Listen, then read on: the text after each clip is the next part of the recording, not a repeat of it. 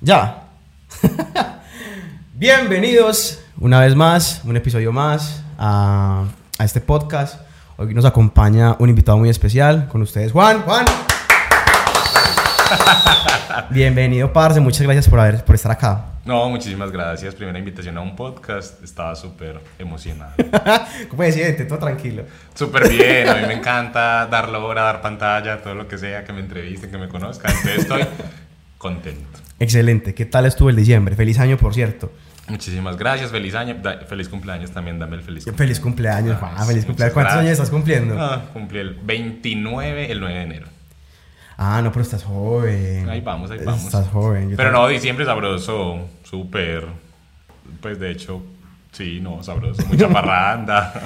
Te- Ah, no, pero mucho trabajo. mucho trabajo. Pero vos, Afortunadamente. vos, vos, em, em, pues te di mucho pasear en diciembre. Estuviste paseando bastante. ¿Dónde estuviste? No, realmente sí, pues como que un montón, un montón, no. Estuve, solo visité dos lugares. Estuve en Puerto Nare, en Antioquia, en el Sí. Magdalena Medio. Y estuve en la costa con mis papás a final de año. Ah, no, genial. Genial. Sí, no, estuvo sabrosísimo. Pero eh, en la costa fue que Coveñas o... Estuve en Coveñas, que es mi playa favorita de Colombia. ¿Por qué tu playa favorita de Colombia? El mar, es- el mar de Coveñas me parece particularmente muy bonito en época, ¿cierto? Por ejemplo, finales de diciembre, enero es divino. Eh, a mitad de año es divino. Pero en épocas de lluvia, en marzo, en noviembre es feísimo, ¿cierto? Pero cuando uno va a Coveñas en una buena época de verano espectacular, es muy, es- el mar es divino. Y de Coveñas me gusta mucho la libertad que se tiene en la playa, que no se tiene en otras playas, como por ejemplo eh, Santa Marta te sacan de la playa a las 9 de la noche, creo, ¿cierto? En Cartagena también la policía está constantemente pasando, en fin.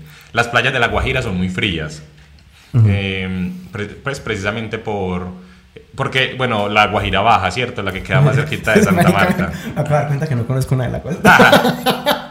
Las playas de la Guajira Baja, que son las que ahí como que lindan con Magdalena, Sí. eh, son muy frías por el nevado de, ¿cómo se llama?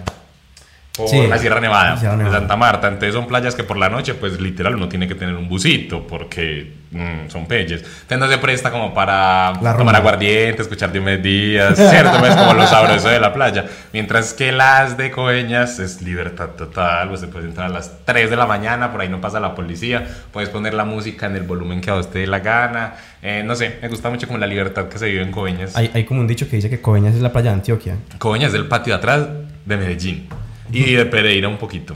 Porque se ve mucho... Se ve Es una playa muy Esta semana me reí mucho con, con algo que vi en internet. Que decía, es que cómo identificar a un, a un, a un paisa en la costa. Y es porque todos tienen ese gorrito que se puso de moda que es... Ah, pues claro, obviamente. El gorrito como de paja. como-. Ah, no, claro, ese hay que llevarlo. Súper bien cuidado en bus, porque no se va en bus, obviamente uno para coñas caer en avión.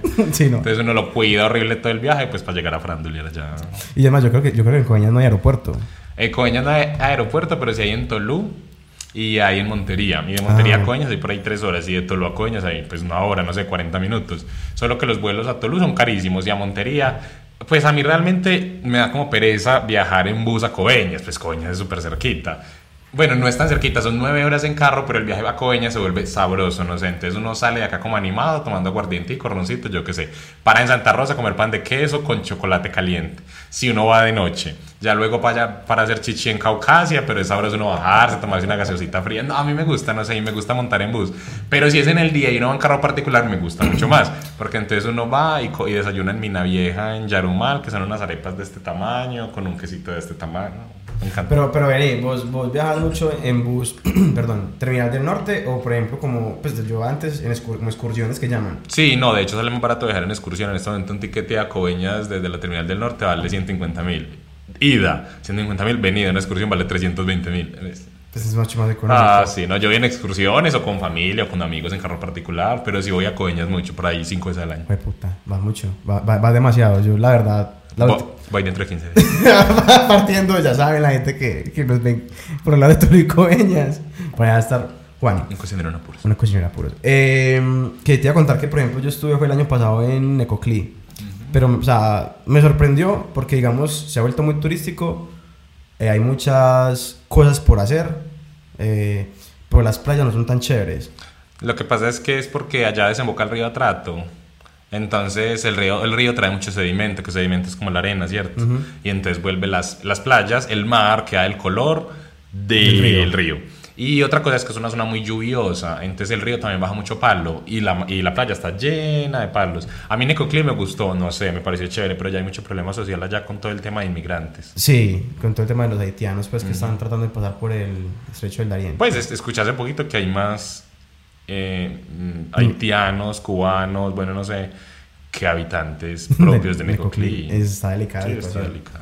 Sí, pero igual pues, me pareció interesante. Y también estuve, fue en Arboletes, que ahí pues en de Arboletes. Me gustaron mucho los playas de Arboletes. Son mejores. Son las, las olas muy bacanas. Hay un hotel que parece como un castillo. Mm, es, como Mañé, pero cool. Es una mezcla toda extraña, pero chévere. ¿Oíste, Juan? Bueno, ahora sí como que la introducción. Em, em, yo te iba a preguntar por, por tu, no sé cómo llamarlo, si es emprendimiento, si es negocio, si es un estilo de vida por el, por el cocinero en apuros, ¿cierto? ¿Hace cuánto comenzó realmente un cocinero en apuros?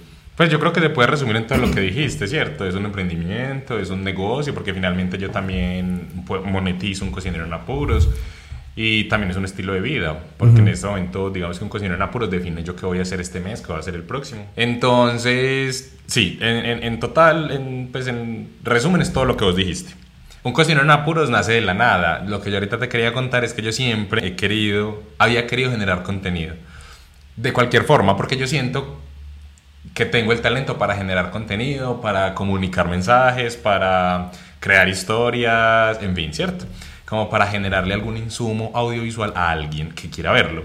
Entonces yo busqué mucho, yo escribí, eh, quería escribir un libro y lo empecé, pero pues nunca lo terminé porque me di cuenta que no era. Empecé un blog donde escribía historias y esas historias sí tuvieron pues como, o sea, como que a alguien le gustó, ¿cierto? ¿Y dónde empezaste ese blog? No, esos blogspot, yo qué sé, pero después ah, pues, eso fue hace 7, 8 años, yo no sé, ya no sé si se me olvidó el nombre del blog, perdí las historias que escribí, bueno, en fin. Eh, también quise tener un podcast de viajes y estructuré una parrilla, en fin, pero pues nunca se dio, porque tampoco hice nada para que se diera, ¿cierto? Y un cocinero en apuro llegó de la nada sin buscarlo. Pero venga, antes de eso, ¿usted a qué se dedicaba? Pues normalmente, o sea, digamos, Juan, en sus, en sus, en sus, en sus 15, 16, 14 años, o sea, a esa edad Juan ya era una persona que, digamos, eh, quería generar contenido o quería hacerse notar a través de, alguna como vena artística o te gustaba alguna cosa?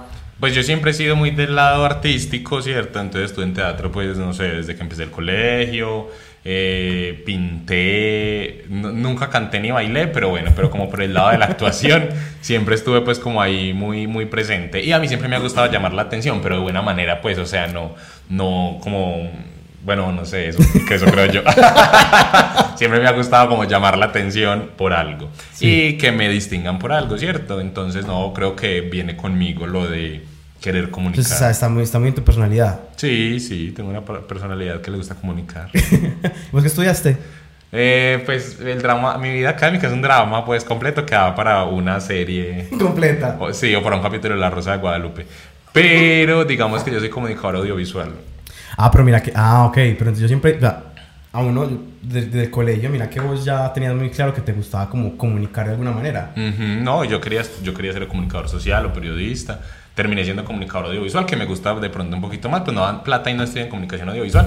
Pero, pero pues ya que lo estudié, pues ya que... ¿Aprendiste bastante? No, no, yo creo que no. En la experiencia uno aprende más que en la universidad. Ah, ¿Y dónde estudiaste? Eh, es que ahí va el drama. Yo empecé a estudiar comunicación audiovisual en la de Antioquia, hice cinco semestres, me cambié al poli, hice cuatro, pero bueno. Parce, eh, dicen que el poli es muy buena universidad en comunicación audiovisual. Tiene enfoques diferentes. La de Antioquia quiere graduar directores de cine. Pues no es el enfoque que Medellín necesita. Pues de pronto sale uno que otro bueno por ahí a que se ganen convocatorias del, del Fondo Nacional de Cine, en fin. Pero pues, pero no todos. El poli va más al hacer, ¿cierto? Entonces el poli gradúa comunicadores de audiovisuales mucho más prácticos y mucho más centrados en lo que hay para hacer en Medellín. Entonces me gusta, a mí personalmente me gusta más el enfoque del poli, porque yo soy más de hacer y no tanto de pensar. La de Antioquia, pues quiere graduar gente que piense películas, bueno, sí, puro director de cine. Entonces son de, yo, yo, tenía una percepción muy de pronto equivocada de, de la Antioquia. Yo pensaba que ellos de, pronto el enfoque era mucho más investigativo. Pues sí, es más investigativo, claro. En el poli no se investiga nada. O sea, sí, pero el enfoque del poli no es investigar. Van a empezar aquí los del poli. ¿Cómo así aquí se investiga? No, pues sí, uno ve, no, pues uno ve ahí metodología de la investigación, se duerme en clase, pues es lo normal de una clase de investigación. Pero el poli no gradúa. Creo que no es el enfoque del poli, yo no sé exactamente si está escrito, pero él no es graduar gente que investigue, es graduar gente que haga. Que haga... Que elabore alguna acción, sí, camarógrafos, sonidistas, que me parece cool. De- muy cool. yo, yo tengo entendido que, por ejemplo, eh, esta pelada Sheila, no me acuerdo, una, eh, que es presentadora en Win Sports, pues en fin, una de tantas, estudió en el Poli y creo que es, o sea, es justamente eso. Es una universidad que se enfoca mucho, como lo mencionabas, a que la gente sepa cómo hacer y a realizar las cosas y qué es lo que el mercado necesita. Ujú. Y me parece muy bacano porque, pues yo pienso que el periodismo deportivo, no sé, yo siempre, en, en Colombia es como muy fuerte. Pues digamos, hay muchos, eh, pero también me parece que hay un periodismo, hay un periodismo investigativo muy chévere. Eh, por ejemplo, hay un programa que, que dan en Caracol que se llama Séptimo Día. A mí me parece que los periodistas investigativos de ese programa son muy tesos. Sí, pero yo creo que no son del poli. pues. no, no, o sea... No, de- del poli, de pronto los deportivos, de entretenimiento, porque conozco gente. Exacto, o sea, a eso iba yo, ¿cierto? Digamos que el nicho, el nicho del poli es mucho más amplio porque hay mucho más mercado laboral en, En el hacer. en el hacer, mientras que en la investigación, pues obviamente, pues digamos, uno tiene que tener también el tiempo y los recursos para poder investigar, Total. ¿cierto? Listo, entonces digamos que, que empezaste a estudiar en el poli y en el poli no había nacido un cocinero en apuros, en el poli, ¿qué te No, no, no, no hablemos de eso, es súper aburrido la mi historia académica. Sí, ah, bueno. Quedémonos en que yo soy comunicador audiovisual de la de Antioquia y del poli, porque no tengo el título. Ah, nunca te graduaste. No me he graduado, dejémoslo ahí.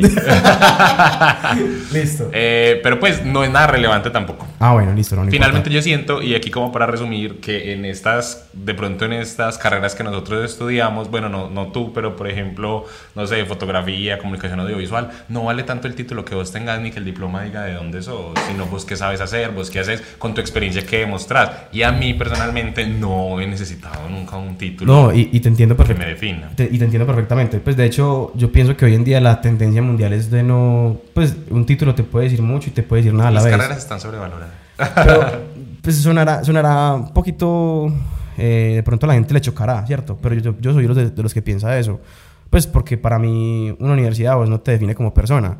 Para empezar, uno empieza. Pues para empezar, uno- para empezar, perdón la redundancia, uno empieza a estudiar, eh, no sé, a los 16 años, cuando realmente vos a esa edad no tienes claro qué quieres ser en tu vida. Y es algo que ya es un tema que hemos tocado aquí en otros episodios en el podcast. Eh, y adicional a eso, eh, pues sí, yo trabajo en un sector que es el de la tecnología, que literalmente no te piden... Eh, sí. no- pues, o sea, Cartón. Cartón. O sea, simplemente, ve, ah, vení Andrés, vos Portafolio. vos, ¿y vos qué sabes hacer? ¿Dónde has trabajado? ¿Cuál es tu experiencia? Y si no sabes, vení que te enseñamos. Pero eso también, también...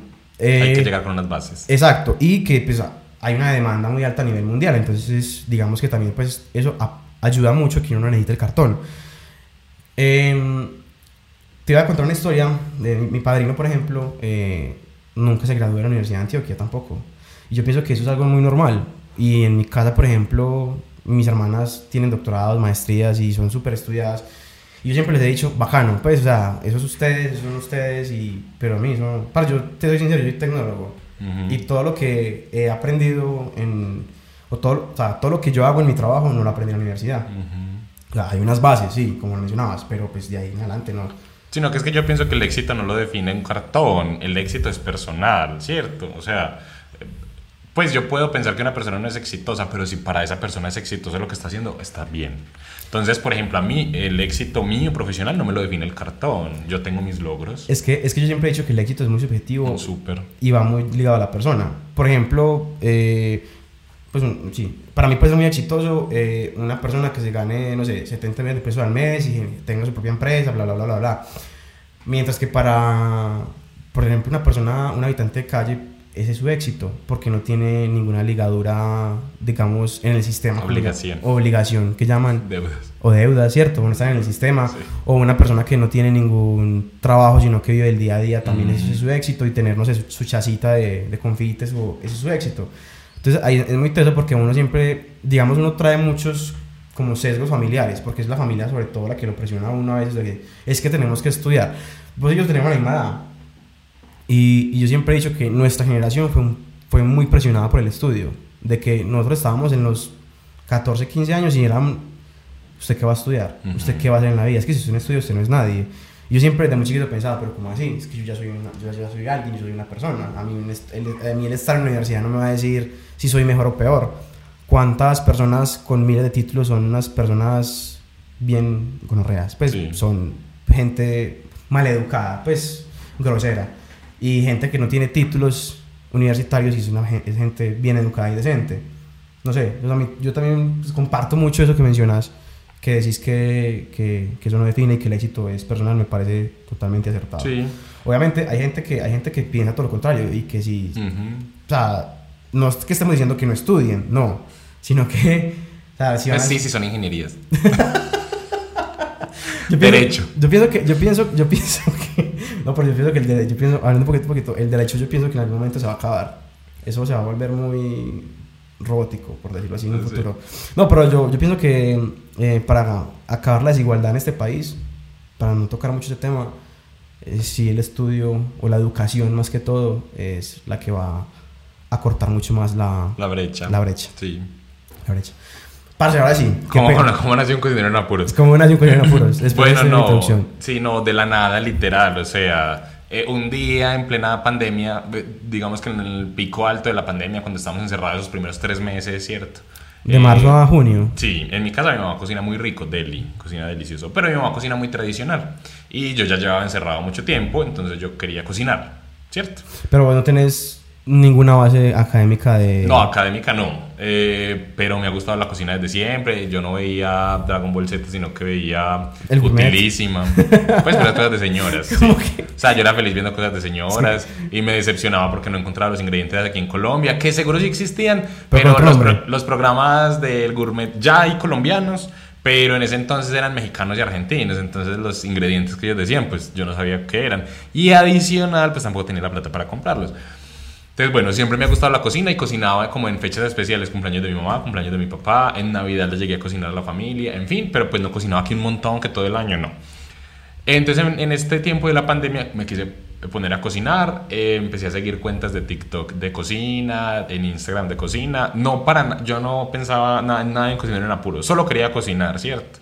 Entonces, una vez vi un videito de esos de TikTok o de Instagram. Un paréntesis, antes de, antes de, de, empezar a cocinar, ¿cuántos seguidores tenías en Instagram? Pues no, no sé, 1500. Pues no sé, como los amigos, pues la gente que uno sigue normal en una cuenta personal. Pero que te siguieran a vos, eran más o menos mil. Sí, por ahí 1500 creo yo, tenía como 1500 seguidores. Ah, bueno. Eh, y bueno, entonces eh, un día cogí, un, cogí una recetica de esas de TikTok de hacer una torta en microondas en un minuto, ¿cierto? La vi y yo, ay, la, la quiero hacer, pero quiero ver si es real, o sea, si, si sale. Entonces yo dije, voy a grabar esta mierda, a ver cómo sale, eh, como para hacer un, review, no sé, para demostrar si era real o fake, en fin.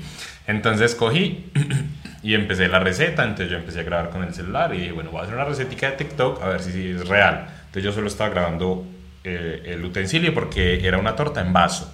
Entonces, bueno, entonces dice que echemos dos cucharadas de no sé qué, que quebremos un huevo, que revolvamos, que echemos azúcar y que llevemos al microondas tantos minutos. Yo lo llevé al microondas, tan. Eh, la hice tal cual el video de TikTok y cuando salió era una mierda, era horrible, eh, eso no, cuajó, no, cuajó, eso era un un masote ahí. Un masato ahí horrible.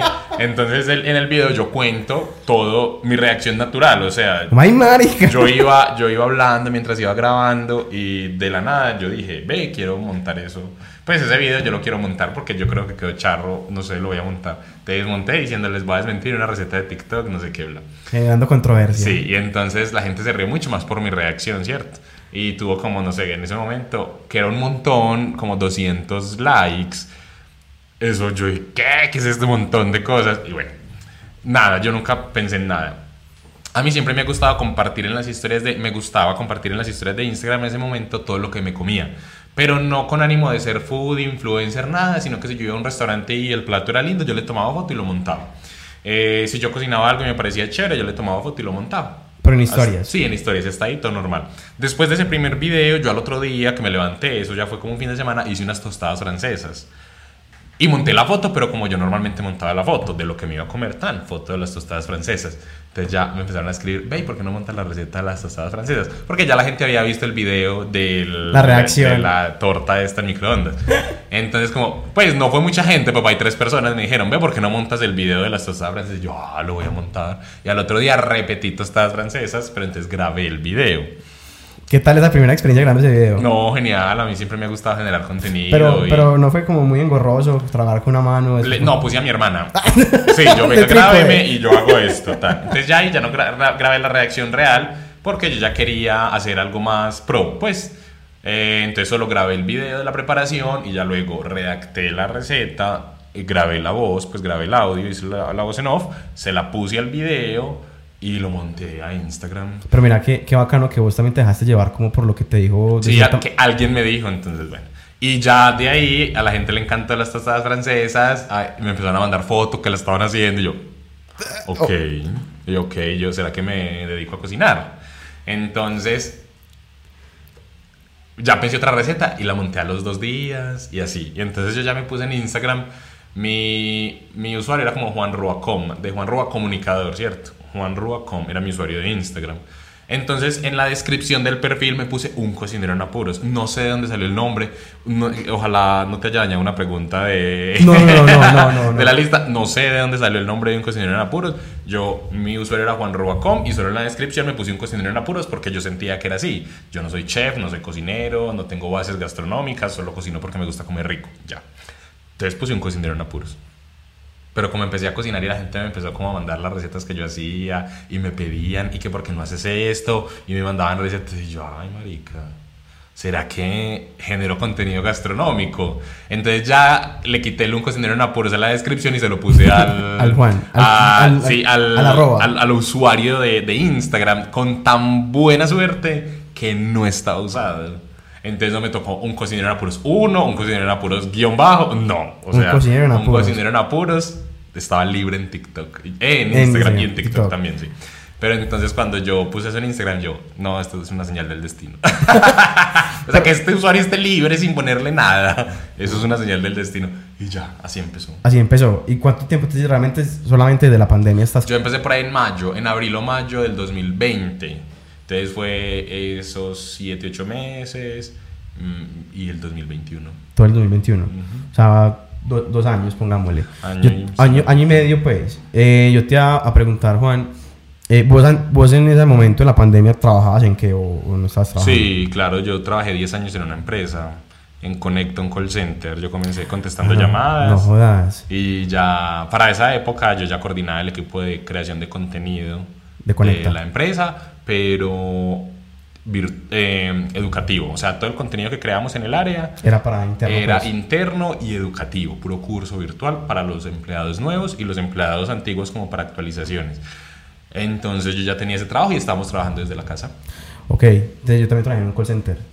Sí, de, hecho en el, en el episodio pasado pues con, con Jorge, no sé si de pronto ya lo viste, con, cuento también cómo resulté trabajando, pero yo trabajaba en, en Alus, Ah, pues yo allá. es lo mismo, ¿cierto? Sí, es lo mismo. Yo empecé trabajando en Alus y ya después en Connect. Eso fue, se convirtió en conectada. Yo pensé que, yo pensé que era OneLink la que había comprado No, a Alus. Ah, bueno. y Conecta es lo mismo. Ah, bueno, y, eh, parce, 10 años, mucho tiempo. Mm. Aguantaste mucho. Mm. Me parece muy teso. De hecho, de- Súper antimillennial. sí. Durar 10 años en una empresa. O sea, literalmente desde los 18 más o menos. 17. Mm, 18 a los 28. Yo duré un año y me quería pegar un tiro, pero Sí. Lo que pasa es que yo duré un año y medio solamente contestando llamadas y ya iba a renunciar y me resultó una oportunidad de crecimiento, entonces ya pasé al área administrativa. Y en el área administrativa duré 8 años y medio. Pero es que imagino que es otro mundo. Sí, es otro mundo completo y yo empecé a escalar en varios cargos hasta que terminé en la coordinación de un equipo. Entonces, bueno, no, fue bien. Pues digamos que adquirí mucha experiencia en esos 10 años y no me estanqué en un solo cargo. Y que eso es lo importante. Pues Ujú. porque de hecho es lo que, lo que uno como millennial lo, lo aburre. Que Sí. cuando, cuando uno siente que ya como que no innova, no Que no está aprende. aprendiendo nada. ya eso es lo que lo aburre a uno. Juan, parce, bueno, entonces a ese momento tenías más o menos 1500 usuarios. Hoy, ¿cuántos usuarios Sí. tiene? Ho- Hoy tengo 14.913, creo. Pero siempre es un crecimiento bien importante y orgánico todo. ¿O has pagado publicidad? Yo he pautado, sí, claro, me parece fundamental la pauta. Pues de hecho, uno cada vez se da cuenta que Instagram quiere plata. pues cada vez el contenido empieza con menos vistas, con... Y, y, no es ni siquiera como que uno diga, ay, a la gente no le está gustando lo que yo estoy cocinando, el contenido que yo estoy montando, sino que yo le pregunto a mis amigos, yo te volví a aparecer mi contenido en Instagram, ve, marica, hace rato no me aparece. Entonces uno es como, ah, Instagram no me está mostrando. Entonces, pero finalmente es el negocio de ellos, pues Instagram es una empresa, necesitan hacer plata, ¿cierto? Claro. Y cada vez ellos le bajan a uno la exposición orgánica para que uno pague. Y bueno, no me parece mal, está bien, todos tenemos un negocio, todos nos vamos a lucrar, yo lo siento como una inversión. Y a mí me parece muy bien hecha la pauta, porque es que pautar no es comprar seguidores. Pautar es darle plata a Instagram para que tu contenido se lo muestre a más gente y que esa gente orgánicamente se enamore de tu contenido y te siga. Eso es la pauta. Y efectivamente, yo pauto unas recetas muy buenas y me llega muy buena cantidad de seguidores. Normalmente después de una, después de una pauta, más o menos cuántos seguidores ha sido lo Pues yo no- te ha llegado. 1500 seguidores después de pautar 45 mil pesos. Ah, no, pues te voy a ser muy sincero, me parece una inversión muy poca para tan, buen, tan buena cantidad de seguidores. Sí, pero yo, esto no es una fórmula. Porque es que lo que enamora es el contenido, no es los 45 mil pesos, ¿sí me entiendes? Ah, no, sí, sí, O claro. sea, hay que tener buen contenido para poder pautar. Porque si vos pautas una foto tuya No sé. En un mueble, pues no sé, porque últimamente me apareció esa clase de anuncios en Instagram. Yo como Instagram, pues porque, estamos, porque me estás mostrando esta mierda. Digo, un man sentado en el mueble y arriba dice publicidad y yo, yo peor. ¿y ¿Tú por qué estás publicitando una foto tuya sentado en un mueble? O sea, ¿qué quieres lograr? Entonces eso, tener como un buen contenido, que si vos pautas Instagram se lo va a mostrar a la gente, es porque alguien se quiere enamorar de ese contenido y va a llegar a tu cuenta, porque te quiere seguir. De hecho, cuando yo pauto, yo no solamente noto que crecen los seguidores, a mí las estadísticas, por el, por el aire, pues, o sea, a mí me aumentan las vistas en las historias y se me sostienen, o sea, me aumentan y se me sostienen esa cantidad, me aumenta la cantidad de cuentas alcanzadas en todo lo que yo monto y, y se sostiene, que me parece lo más importante. Como dicen por ahí, el contenido es el rey. Mm. Pues realmente el buen contenido es lo que hace que la gente pues, atrapa y mantiene a las personas. Hoy en día yo pienso que hay muchos, o sea, es como todo, hay mucha gente en todo, ¿cierto? Hay muchos youtubers, hay muchos instagramers, hay muchos podcasters, hay muchos foodies, ¿cierto? A mí lo que me parece muy curioso es que para todos hay, Oh. ¿cierto? Entonces digamos, vos después de un año y medio haciendo eh, recetas en Instagram, pues también en TikTok, me imagino que las subís, Sí. eh, ya, ya pudiste decir como, puta, voy a vivir de esto. Pues, Sí, sí, sí. Yo, en ese momento, yo creo que podría. Yo creo que ya, yo creo que en ese momento podría vivir de eso. Pero no soy tan organizada. ¿por qué? Eh, no, y además me gusta coger mucho proyecto que me enamore. Entonces yo soy de, de, de decirle sí a muchas cosas, así no vayan en el... Pues, o sea, tengo que cambiar, yo sé. Pero yo le digo como sí a todo el proyecto que me enamore y, le, y me quiera meter ahí de cabeza, ¿cierto? Entonces en este momento voy a empezar a generar contenido para un hotel, pero me encanta. O sea, estoy feliz, estoy dichoso. Nada de un cocinero en apuros. Pero- pero- generarle contenido a una marca. Como director de contenido, pues por decirlo así. De pues yo lo produzco. Tú lo produces. O sea, pero, Hay un equipo creativo, pero yo soy el que ejecuta el contenido, pues el que lo hace, el que lo Pero- graba y el que lo edita. o sea, pero vos salís. No, no, no, no en todas y tampoco es una regla que salga ni que no salga. Puedo, desde que yo lo proponga y si me aprueben el guion. O sea, que mejor dicho, mira que, digamos, esos 10 años, esos 10 años que estuviste, o esos 8, perdón, trabajando como director de contenido interno para esta otra empresa, de cierta manera también fue un crecimiento que te puso, que, pues que puedes aplicar por fuera de cierta manera como emprendedora. Sí, digamos que en ese camino, pues no solamente fui director de contenido, yo pasé al área y comencé a producir. Y ahí fui pasando por varios cargos hasta que llegué a la dirección. Pues dirección. Pues como a coordinar el equipo de producción, ¿cierto? Sí, claro, todo eso le sirvió a uno, no es que no fueron 10 años perdidos, Eso fueron muy 10 bien. años muy bien aprovechados y con- de Ah. muchos aprendizajes y conocimientos. Excelente. O sea que, o sea que en este momento tenés, o sea, Juan Rúa tiene un cocinero apuro, pero también tiene un proyecto, pues varios proyectos de, de emprendimiento, por decirlo Sí, así. yo hago de todo, pues yo en estos días montaba una foto en Instagram y decía que le baño el niño, le hago filas, motilo calvos. O sea, Sí, sí. eh, o sea, como que yo me salí de trabajar y por el mismo miedo, yo me salí de trabajar en noviembre que renuncié. Y por ese mismo miedo vino quedarse como a la deriva, súper desempleado. Entonces le empecé a, echar, empecé a echar mano a todo lo que me ofrecieran Pues todo es muy afín, ¿cierto? Todo realmente es muy afín. Todo, eh, entonces son fotogra es fotografía social, es generar contenido para marcas que no necesariamente son gastronómicas. eh, hago videos de lo que me digan. Estos días grabé un curso virtual, un curso para vender de una chica que es pastelera. O sea, como que no, lo que, lo que sea que vaya muy afín a mí lo, lo, estoy tomando. No sé si cambiar o no, pero me voy a dar este año para disfrutar. Pero eso, pienso que eso es, eso es lo más, más importante. Si uno se está disfrutando el proceso y se está disfrutando el camino, pues vale de verga el resto de cosas. O sea, yo este año le quiero dedicar muy fuerte a un cocinero en apuros. No dedicarme de lleno porque quiero disfrutarme el proceso de ser independiente y de tomar las decisiones que yo quiera tomar y de elegir el proyecto que yo quiera elegir, ¿cierto? Sí. Entonces, como que sí le voy a dar más durito a un cocinero en apuros para que se fortalezca más el perfil. Pero, ah, voy a tomar todo lo que me parezca chévere. Ah, vos, o sea, vos, vos, vos dijiste, vas a decir que renunciaste en noviembre. Ujú. O sea, vos qué te llevó, o sea, vos dijiste como, ah, ya, aquí fue lo que te impulsó, ¿cuál fue esa patada que te impulsó a decir, sí, ya, me voy a meter de lleno, no importa si me quedo sin plata, no importa, quiero sentir esa libertad de eh, elegir qué quiero hacer? Mm, pues yo creo que yo en el trabajo había hecho. Hola, mi mentira, si la ve, la saludo a la jefe. mi ex jefe. Yo creo que hice el duelo de renunciar al trabajo hace ahí dos años. No sé, hace dos años yo quería renunciar, cambiar.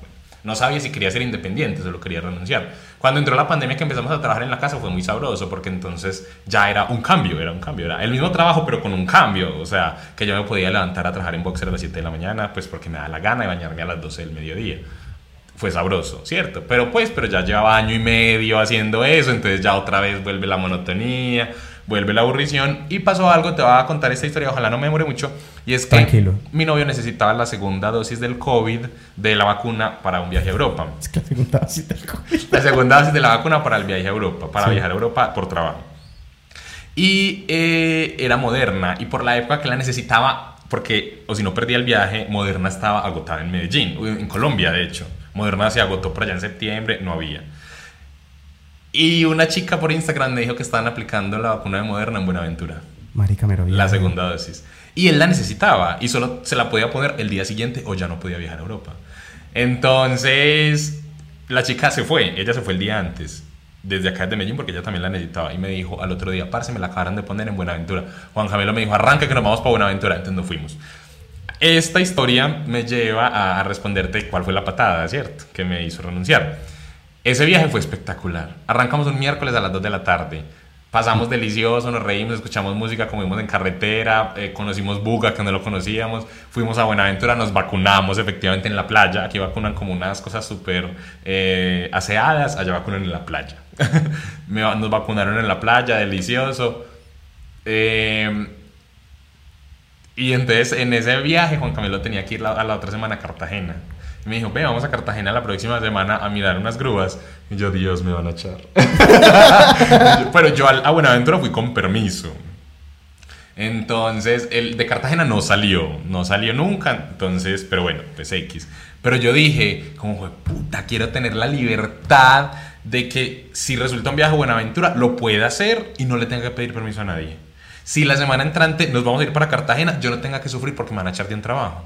Entonces, ese fue el empujón. O sea, yo ya ahí dije, quiero renunciar al trabajo. Lo quiero hacer. Eso fue en septiembre. Renuncié el 18 de noviembre. O sea, te aguantaste dos meses larguitos. Fue dos meses donde analicé la situación eh, y tomé, sí, anal- analicé la situación y tomé la decisión. Y yo dije, no, sí, a la verga, voy a renunciar, ay, yo tengo mucho talento. Pues porque finalmente eh, cuando uno emprende, uno tiene que confiar primero en el talento que uno tiene. Si la gente le diga, no, usted no tiene talento, marica, si usted se cree que tiene talento, láncese, ¿cierto? Entonces yo lo primero fue convencerme de que yo tenía talento y que con el talento que tenía podía salir adelante sin necesitar una empresa, ¿cierto? Sí. Y ya.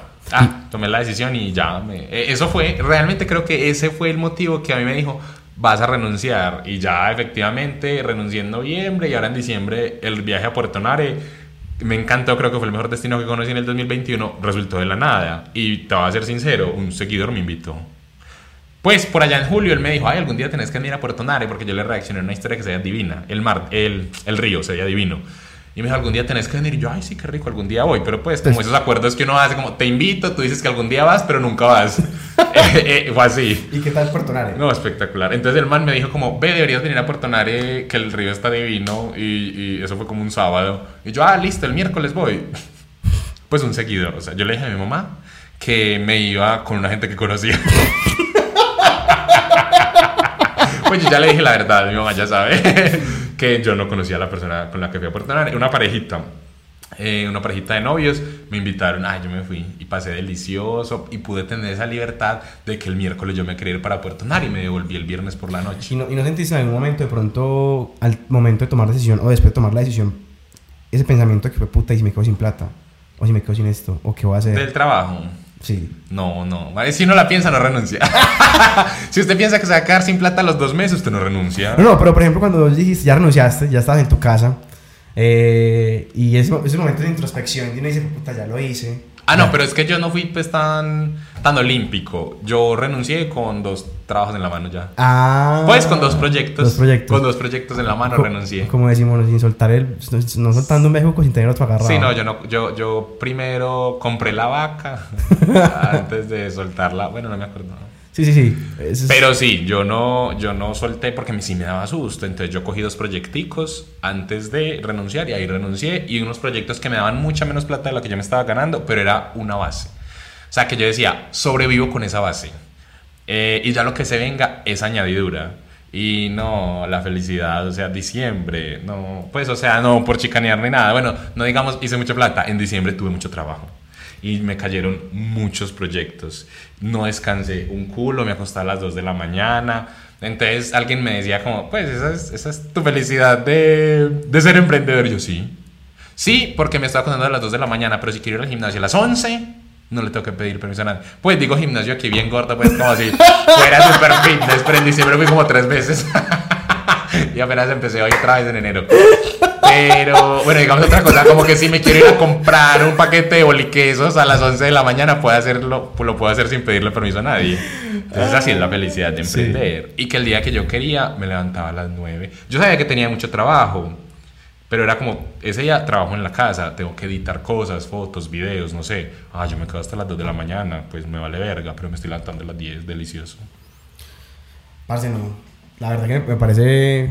Eh, yo siempre he pensado que tomar esa decisión de, de emprender. Yo no. O sea, yo mm, he emprendido en muchos proyectos, pero nunca eh, me he dedicado lleno a ellos.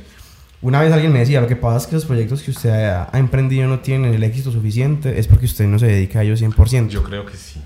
Yo creo que sí, porque es que uno ya va a vivir de eso. O sea, pues vos te vas a comprar el paquete de arepas de lo que vos estás emprendiendo. O entonces uno dice, o como arepa, o no. Pues, o a sola, no sé. Sí. Entonces uno dice, marica, tengo que trabajar. Tengo que trabajar. Muy teso. Ah, Sí, yo también pienso eso. Digamos, eh, yo hablaba con un socio de uno de- de tantos proyectos que llevamos tres años tratando de montar una empresa de tecnología, tenemos la marca, tenemos un montón de cosas, tenemos, pues sí, hemos tenido clientes, perdón, pero no despega lo suficiente. Entonces yo les decía a él, lo que pasa es que no tenemos hambre. Mm. O sea, no tenemos un motivo que nos diga vamos a renunciar a nuestro trabajo para poder dedicarnos a esto. Que es como lo que te, te impulsó a vos. Vos encontraste ese motivo en ese viaje y dijiste, marica, yo quiero tener libertad de decisión sobre mi vida. Que yo, eso es lo que yo, pues como que logro entender. Dijiste, no, tú tienes la libertad de decisión sobre mi vida para poder dedicarme a mí, ¿cierto? Ser feliz yo primero y de ahí dedicarme a mis proyectos, sea un cocinero en apuro o sea la generación de contenido para muchos otros proyectos que estás en este momento. Ujú. Entonces yo siempre he pensado que, que a, mí, a mí la persona que me dijo eso, eh, siempre que los proyectos se me pausan, yo digo, es porque siempre pongo. Entonces siempre es como de que mi trabajo es de, de, pues, de 9 de la mañana a 6 de la tarde, entonces siempre es como, entonces yo en ese tiempo estoy trabajando en mi trabajo, entonces no le dedico el tiempo suficiente a mi emprendimiento o a mi negocio o a lo que quiero lograr. Pues para serte muy sincero, este podcast, como lo mencionamos ahorita, pues por ver a micrófonos, ha sido como el proyecto que yo más he alcanzado, pero es porque me vi obligado cuando ya uno ve todos los equipos, cuando ya ve toda la inversión, digamos, de, de pues económica para poder hacer un podcast o, o lo que sea que estés haciendo, uno dice, puta, tengo que, tengo que hacerlo porque si no, pues va a perder la inversión, Ujú. ¿cierto? Y además, eh, no sé si estás de acuerdo con esto que voy a decir, pero yo pienso que uno tiene que emprender en algo que uno, que uno sea feliz. Obviamente, no, pues que si uno no lo disfruta, uno no le va a sacar gusto. Pues, y no va a trabajar. Si- pues, o sea, cuando uno emprende, no le toca levantarse a las 5 de la mañana o acostarse a las 3 de la mañana. Si vos no amas o no te hace feliz lo que estás haciendo, no te vas a acostar a las 2 de la mañana. Pues uno acuesta a las 11 con rabia porque trabajo hasta las 11. ¿Sí, ¿Sí me entendés? Sí, sí, no. Lo que, lo que pasa es que, digamos, es, es yo no sé en qué momento yo me vaya a aburrir de lo que yo hago. Pues yo diseño software, entonces yo te lo contaba ahorita. Pues mi trabajo me permite, por ejemplo, muchas libertades, pero yo no puedo decidir, decir, por ejemplo, en este momento me voy a ir para Puerto Nare el miércoles. Pues porque igual me va a tocar trabajar desde Puerto Nare. Ok, es cierto, o sea, no voy a poder, pues digamos, tengo, tengo cierto poder de decisión. Yo puedo decir un miércoles me voy a a mercar al mediodía y no pasa nada. ujú. Pero decir me voy a ir un miércoles para Puerto Nare sin decir nada en la empresa va a ser como, güey, puta, ¿qué hace Puerto Nare, güey? Pues, tiene que, pues uno tiene un contrato que tiene que te obliga, que te, que te obliga y te amarra, así estés desde tu casa, a estar en tu casa. Sí.